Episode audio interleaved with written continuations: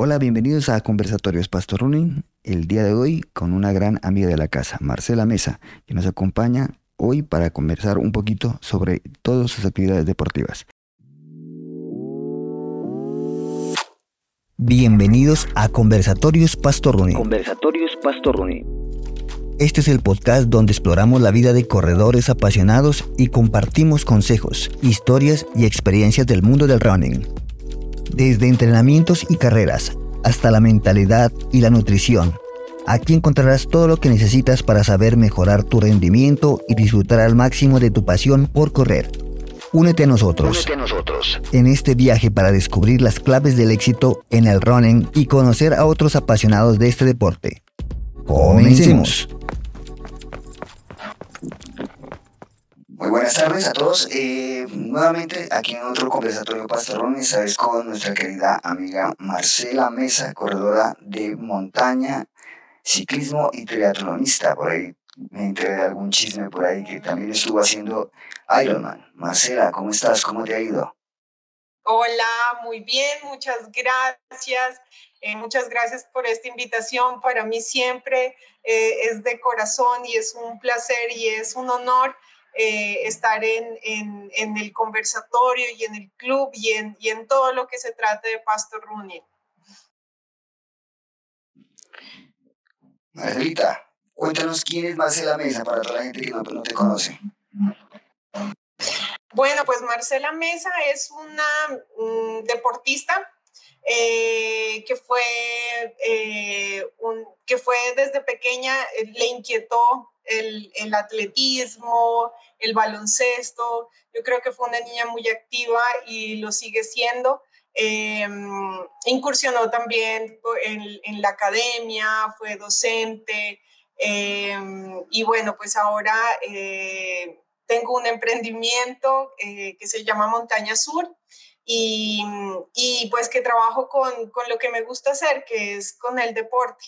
Entonces, eh, ahorita pues ya llevo como unos 15 años haciendo ciclomontañismo, eh, hice dos Ironman eh, y, soy tri, eh, triatlonista, pues por supuesto, y me encanta el trail. Entonces, he hecho muchas carreras y, y pues creo que lo seguiré haciendo hasta que ya el cuerpo me diga que ya no puedo. Adrita, ¿cómo te iniciaste en el mundo del running y cómo llegaste a correr la TDS en la UTMB? Bueno, realmente en el mundo del running eh, fue desde que yo era niña. Eh, en, empecé a entrenar en el club del CESMAC en Pasto con Pablo Arteaga y, y esa fue la fundamentación. Eh, lo que pasa es que ya después entré a la universidad y bueno, ya no continué siendo eh, una atleta competitiva y eh, años después empecé a hacer ciclomontañismo y me empezó a encantar la montaña y, y todavía me encanta. Entonces empecé a ver que había unas carreras en la montaña de atletismo y eso me inquietó muchísimo. Eh, y con amigos empezamos a, a, ver pues todas estas, estas competencias y empezamos a decir, ¿será que sí podemos hacer un ultra? ¿Será que no podemos? ¿Cuántos kilómetros podremos correr en montaña? Bueno, en fin, todas esas inquietudes que a uno le nacen cuando apenas arranca a, a esta aventura. Y, y, efectivamente, pues yo iba como, como conociendo todo el mundo del trail y dentro del mundo del trail, pues hay, la carrera más importante pues es la UTMB, eh, y la UTMB pues tiene muchas, tiene cinco distancias, si no estoy mal, y una de las distancias mmm, más complejas es la TDS. Y la TDS pues son los 146 kilómetros, sin decir que las otras carreras no son complejas, todas las carreras son complejas, pero el desnivel de esta pues era, es, es muy parecida a la de los 160. Eh, eh, entonces, pues era, era, el desnivel es muy alto para el, para, para el kilometraje. Entonces, junto con dos amigos, con Jorge Iván González y con Hernán David Mena, pues y optamos por, ya teníamos los puntos, porque eso es una carrera larga, pues, de hacer, eh, ya teníamos los puntos para, para, para para poder optar por el cupo y, pues nos lanzamos a, esa, a esa batalla y, salimos. Pero en esa, eh, cuando salimos, pues estábamos súper felices, pero a los dos meses, tiene la pandemia. Entonces, pues ese año no la pudimos hacer. Eh, al otro año, eh, en el 2022, 21, perdón, ya la abrieron y pues empezamos a, fuimos con Jorge Iván em, y en el kilómetro 50 la, la, cortaron porque hubo un accidente en el kilómetro 75, si no estoy mal. Entonces, eh, pues ese año fue también muy, muy triste, no por haberla acabado o no haberla acabado, sino porque pues, pues da mucho pesar que pasen esas cosas dentro del mundo deportivo, ¿no? Que la gente se muera haciendo lo que más le gusta, pues no sé, eso no, no me parece poético a mí. no quisiera morir así. Y, y pues bueno, el año pasado ya la tercera fue la vencida y, y, en medio de todo lo que viví dentro de la carrera, pues que son muchas cosas, que son 40 horas sintiendo todo tipo de, de emociones, sensaciones, eh, de todo lo que a uno se le puede ocurrir, pues la, la logré terminar y, y, no, pues me siento más que afortunada y, y me hace muy feliz recordar todo lo que pasó. Angelita, ¿cuál ha sido tu mayor desafío como corredora de ultramaratones y cómo lo has superado? Yo creo que el, el principal desafío de todo eh, maratonista y ultramaratonista es, es controlar todo lo que pasa en el cuerpo, ¿no? Desde, las, desde los pensamientos hasta los dolores y las emociones. Porque nunca una carrera, o por lo menos a mí nunca me ha pasado que una carrera sea perfecta. Siempre he terminado aprendiendo que me faltó eh, tal vez eh, mm, hidratarme otro poco más, que me faltó eh, más preparación en la bajada, bueno, que pude haber corrido, pero los zapatos tal vez estuvieron un poco mal, que, se me, que, que, la media se me abrió, bueno, no sé, uno termina conociendo tantas cosas y, y, y le terminan pasando tantas cosas que hmm, lo, lo que hay son historias. Y, pues cada carrera es una historia de superación. porque uno empieza pensando en que ya hizo todo lo, correcto, que es entrenar, bueno, ser juiciosa, constante, eh, nutrirse bien, descansar bien, en fin, todo lo que a uno le, le piden, pero cuando las carreras que son al aire libre o todas las competencias que son al aire libre, pues son muchas cosas las que se, se eh, triangulan, ¿no? Eh, tanto lo meteorológico como el terreno, como eh, bueno, como los momentos que pasan en eso, los animales que pasan por ahí, bueno, de todo. Eso, y cada carrera es muy compleja. Yo creo que a, estas alturas de mi vida no, no, no puedo decir ni siquiera que los 10 kilómetros son fáciles, porque son, además son los más rápidos, son más difíciles. Ninguna carrera ha sido fácil. ¿Cuál crees que es, eh, mejor dicho, eh, cómo es tu rutina de entrenamiento semanal para mantener eh, tu condición física y para estar lista para las diferentes competencias que tú realizas? Bueno, verás, la, la, las competencias en primer lugar, pues toca, he ido depurando muchas cosas a lo largo de mi vida, ¿no? Antes no era tan juicioso como ahora. ahora lo que hago es concretar qué carreras voy a correr en el año. Em, y centrarme en los entrenamientos muy específicos, ¿no? Y, y bueno, realmente eh, entreno todos los días, excepto uno que descanso. Y, mm, y pues en, durante la semana eh, hago una hora o dos horas máximo y los sábados son los fondos y los domingos son los semifondos. Entonces, eh, pues porque además no tengo tanto tiempo para, para entrenar. Eh, ese es como mi, mi, mis huecos que tengo para, para, para hacerlo. Eh, y bueno, pues la, la, nutrición que ahora es tan compleja y que es totalmente importante porque Creo que nosotros em, siempre subestimamos lo que comemos, lo que hacemos el día anterior, lo que hacemos el día posterior, y pues nuestro cuerpecito ha aguantado, pero porque es mm, una obra maestra de Dios, porque de otro lado creo que una máquina no podría con tantas cosas que uno hace. Ah, y bueno, otra cosa, yo soy súper dormilona, pero así, o sea, a las 8 de la noche me desconecto, apago el, el, el y, y, así pase lo que pase, no, no, a mí no me encuentran ya después de las 8 de la mañana. A las 4 de la mañana ya abro el celular y respondo. Qué vergüenza. ¿Cuál ha sido tu carrera favorita y por qué? Bueno, yo creo que, a ver, carreras divertidas. Las de ciclomontañismo son divertidas.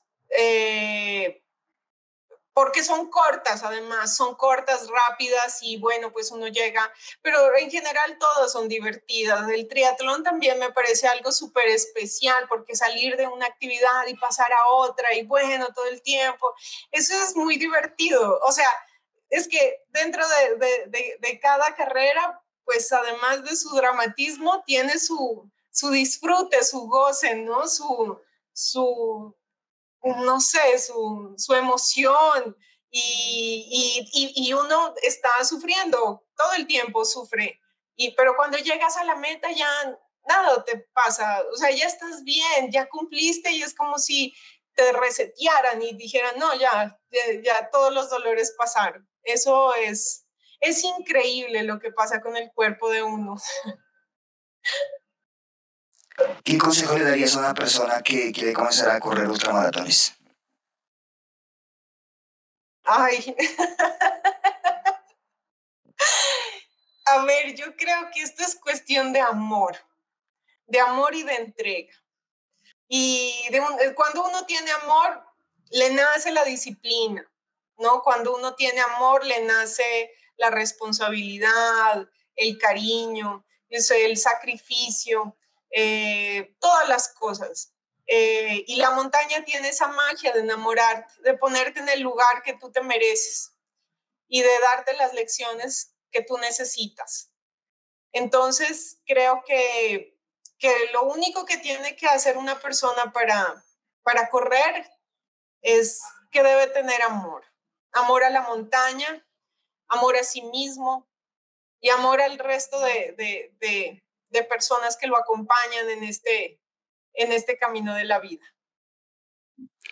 ¿Cómo te preparas mentalmente para, para estas carreras de ultradistancia? Bueno, la preparación, yo creo que la mental es la más fuerte, ¿no? Porque en principio, eh, y, lo, y, lo, y eso lo, lo aprendí muchísimo con el ciclomontañismo, con los fondos de ciclomontañismo, donde uno está botado prácticamente en una montaña solo, también es posible. Mm, y es posible que esté caído. Entonces, si estás solo, herido y en una montaña, tú tienes que ser fuerte para salir de allá. Ya, tú tienes que decir, bueno, aquí estoy, pero aquí no me puedo, no puedo quedarme aquí. Tengo que seguir, tengo que, no, no, no puedo quedarme llorando en ningún lado. Entonces tengo que ser fuerte y así es con los dolores, con, con todas las cosas que pasan, con, con las afecciones, eh, con, de hecho hasta con las emociones, con las tristezas, con las alegrías, con todo, por más que, que tú tienes que superar muchas cosas eh, y, y, y, y, la confianza también, porque generalmente uno se mide Mm, o los sardinos muchas veces se miden por las velocidades entre ellos, ¿ya? Eh, y si fueran a su ritmo, yo creo que lo disfrutarían más y lo alargaran más ese disfrute. Entonces, eh, pero es un aprendizaje. Yo creo que todos hemos pasado por, por esa etapa competitiva. Entonces, creo que, que, que eso se va adquiriendo con el tiempo. Y los ultramaratonistas yo creo que tienen muchísima más experiencia, son mayores. los élites en general son mayores, los ultramaratonistas, y es porque ya tienen mucha experiencia y mucho conocimiento sobre su cuerpo. ¿Qué ¿Qué papel juega la nutrición en, en, en la competencia y en tus entrenamientos? Mira, la nutrición es todo. Es todo porque esta máquina de ser humano eh, necesita, todo es química. Hasta el amor es química. ¿no? Son muchos los nutrientes que uno necesita y son todos los nutrientes los que tú sacas al correr en, una hora que, que, corras estás perdiendo 500, 700 calorías y esas calorías están llenas de nutrientes, de vitaminas, minerales, que si tú no las sustituyes, el mismo cuerpo te las, te las exige y te las pide. Entonces, lo que, lo que lo que se recomienda pues es, es una, una, buena nutrición. Créeme que no todo el tiempo soy tan juiciosa como para no comer dulces, ¿no? Pero se supone que ya no debo comer dulces, pero de vez en cuando me los como. Em, y, y, bueno, muchas, muchas cosas que, que, que, he aprendido a través de los vegetales, de las carnes, de, todo lo que hace todo eso en mi cuerpo. Y cuando uno empieza a conocer todas esas cositas, se empieza a enamorar también de la forma en que uno nutre su cuerpo y qué le da y qué, cómo, se, cómo lo nota. Entonces, eh, y cómo se recupera. Y, y, es que la química es asombrosa, ¿no? Entonces, eh, yo creo que ese es un autoconocimiento. La nutrición también es un autoconocimiento que, que es muy lindo y que ahora es top. O sea, eh, tú ves los, los atletas más importantes del mundo y ellos tienen unas dietas, pero increíbles. No es que pasen hambre, sino que tienen unos nutrientes especiales o, se cuidan muy bien. Eh, ¿Cuál ha sido tu mayor logro como ciclista y cómo lo conseguiste? Bueno, el ciclismo también es una, una, un deporte muy difícil no porque es aprender, en, a, aprender a sufrir, a sufrir eh, encima de una bicicleta. Eh, yo creo que una de las carreras más, bueno, han sido muchas y, y en, el, en, el, ciclismo me ha ido muchísimo mejor que en el, en el atletismo, sin lugar a dudas. En el ciclismo he, he ido, he hecho más podium que, que, que, en el, que en el atletismo. Y en el, en el, en el ciclismo en el ciclismo de montaña, em, también toca medirse. Es que es, bueno, pues son, todo, todos los deportes son como hermanitos. y, y a ver, uno, pues yo creo que una de las competencias más inolvidables creo que fue la de la ruta de, en Costa Rica, que fueron tres etapas, que eran etapas muy duras, muy difíciles, muy largas. Y al otro día pues tocaba estar bien y, y con todos los dolores que uno después de una competencia de un día, pues son competencias de tres días. Entonces esa creo que fue, y la, la Vuelta a Nariño también, que fueron dos etapas o tres etapas también. Eh, esas etapas son bien complejas, bien difíciles y, y, pero son hermosas. ¿Cómo complementas eh, el running con el ciclismo para prepararte para tus competencias? Eso sí es súper chévere porque cuando ya estoy cansada de, de, de, una de las dos, yo sé que en el otro me lo, me, me lo gozo y me lo relajo. Por ejemplo, el año pasado que, que fui a la TDS, eh, al final yo no quería saber de los zapatos para correr. No, yo estaba, pero ya, ya, ya, ya al tope. Y la bicicleta fue una terapia absoluta para mí. Entonces, y en este año estoy haciendo mucho ciclismo porque voy a ir a una carrera que se llama Tatacoa Race y es de dos etapas. Eh, y entonces cuando salgo a trotar, siento que es como la terapia de relajación. Entonces, esas dos para mí son bien importantes. ¿Qué consejo le darías a alguien que quiere comenzar con el, el triatlón? Uy, no, para el triatlón hay otra condición más que el amor. y es una total, total disciplina. O sea, no hay nada nada, ningún otro deporte que yo conozca que sea más exigente que un triatlón, porque son tres, ¿no? Entonces, los entrenamientos arrancan a las 3, 4 de la mañana y, y son tres, tres cosas. y son súper duros. Eh, los triatlonistas son gente que no, yo creo que no, eso sí que no tienen más vida, en serio. es, es genial, es una berraquera, pero uff, eso es durísimo. ¿Cuál ha sido tu carrera de triatlón favorita hasta el momento? No, pues es que he corrido dos, ¿no? La, la de Manta, en la de Manta fue muy bonito porque quedé de cuarta y, mm, y pues toda la, e, era mi primera vez, de hecho, y fue muy lindo. Y la otra que fue Cartagena, que fue, le hicimos con muchos amigos y también fue muy especial porque Cartagena es hermosa para correr y para nadar y para hacer ciclismo. El, el, todo el circuito de, de, Cartagena es inolvidable, es muy lindo. Y espero hacer otro triatlón, eso sí, quiero hacerlo. Este año no fue, eh, a ver si, si, si hay carreritas pendientes. ¿Cómo mantienes la motivación para competir y para entrenar? Bueno, yo creo que eh, es que ya es un estilo de vida, ¿no? Entonces, eh, no, a mí realmente me queda muy fácil eh, animarme, porque ya lo necesito, porque me encanta salir a, a darme ese respiro. Para mí, llegar de entrenar es subirme las endorfinas y eso es súper importante para arrancar el día. Em, y bueno, las competencias también son insumos bien chéveres que uno dice, bueno, no, es que me toca prepararme para tal. Y entonces uno está más motivado, ¿no? Que nunca. Y entonces me toca preparar esto y entonces estoy pensando en qué voy a, a consumir y entonces estoy pensando en las llantas, estoy pensando en, en, bueno, en fin, en todas las cosas que uno tiene alrededor de las competencias, ¿no? En el viaje, en el, en el hospedaje, en todo. Eso es muy, muy, muy chévere. ¿Cuál es tu técnica favorita para recuperarte después de una competencia o entrenamiento? Eh, ¿Mi técnica para, para qué? Para recuperarte. Ah, para recuperarme, bueno, pues yo creo que descansar, dormir. Para mí dormir me, me recupera muchísimo más que comer. Entonces yo prefiero que me digan tiene 10 horas para dormir que tiene un plato gigante de, de, de, de lo que sea para comer.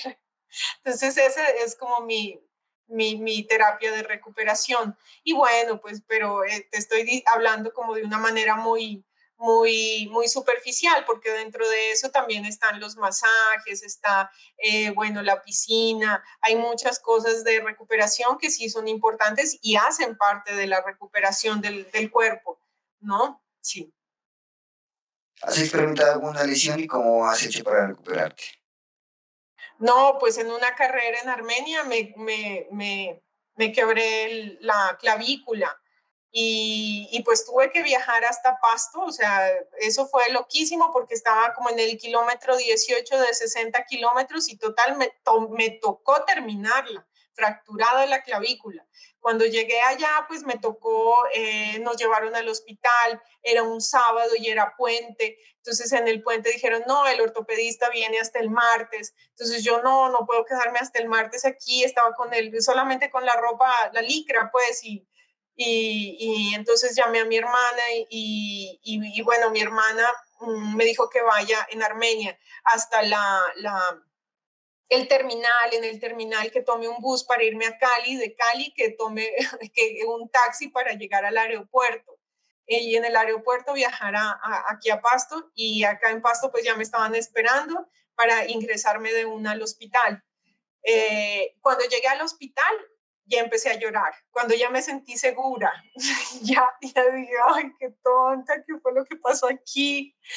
Pero, uff, eso hay que tener mucha cabeza fría para controlar muchas de esas cosas que suelen pasar y que pasan, ¿no? Igual en el trail en, en, en Santa Marta me intoxiqué y me tocó llegar al, al, a la meta, me tocó llegar al, con Hernán David al, al, hotel y Hernán David llamó a un médico del hotel y entonces me aplicaron una, un, además un tranquilizante porque estaba, estaba muy asustada y, y pues eh, con diarrea, con vómito. en muy malas condiciones. Y si me llevaban al hospital, pues me dejaban ahí y yo tenía vuelo al otro día. Entonces son muchísimas cosas que uno tiene que sortear, con herida o no herida. ¿Cuál es la estrategia para manejar el dolor y la fatiga durante una competencia? Pues bueno, yo creo que los entrenamientos a uno le ayudan es a manejar la fatiga, ¿no? Eh, y, eh, uno lo tiene que controlar es con el entreno y con la confianza de que ha entrenado. Y con la tranquilidad de que no pasa nada si, si, si para, ¿no? Si, o, si no o si las cosas no salen bien. Eh, eso creo que es lo más importante, salir a, a, a, competir, pero, pero a disfrutarlo también. Marcelita, ¿cómo equilibras tu vida diaria como de deportista con tus otras responsabilidades como empresaria? No, pues eso es una locura, porque yo a las 4 de la tarde ya no soy nadie. No, arranco pues porque además soy mamá de un niño, de un preadolescente, y mm, que, que exige también tiempo, que exige eh, atenciones, que, que, que está a pilas, pues, que yo soy la chofer, eh, que, hay que estar eh, siempre ahí y, y, pues bueno, la tienda. Mm, bueno, son, son muchas cosas que sí toca, toca equilibrarlas. Y sí es complejo a veces y sí hay muchos sacrificios y, y sí llego a, la, a, a mi casa pero molida y, y, y desconectada.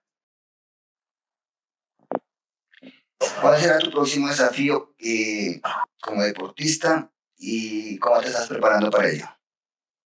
Bueno, pues lo que les contaba es que eh, sí me voy a preparar para la eh, Tatacoa Race, que es una carrera de dos etapas. La primera etapa es de 100 kilómetros en bicicleta de montaña y la segunda etapa es de 70 kilómetros.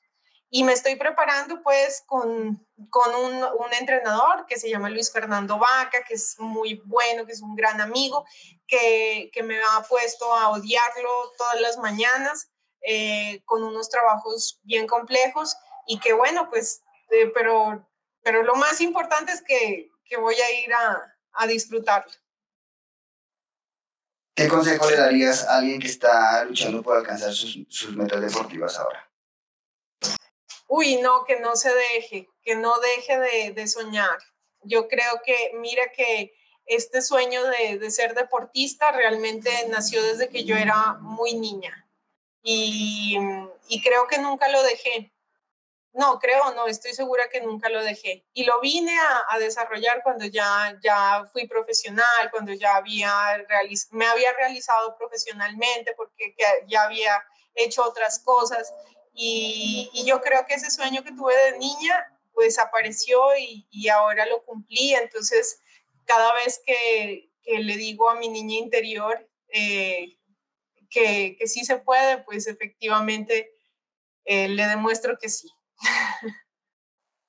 ¿Cómo te mantienes motivada? Eh, ¿Cómo te mantienes motivada y positiva cuando enfrentas obstáculos y desafíos?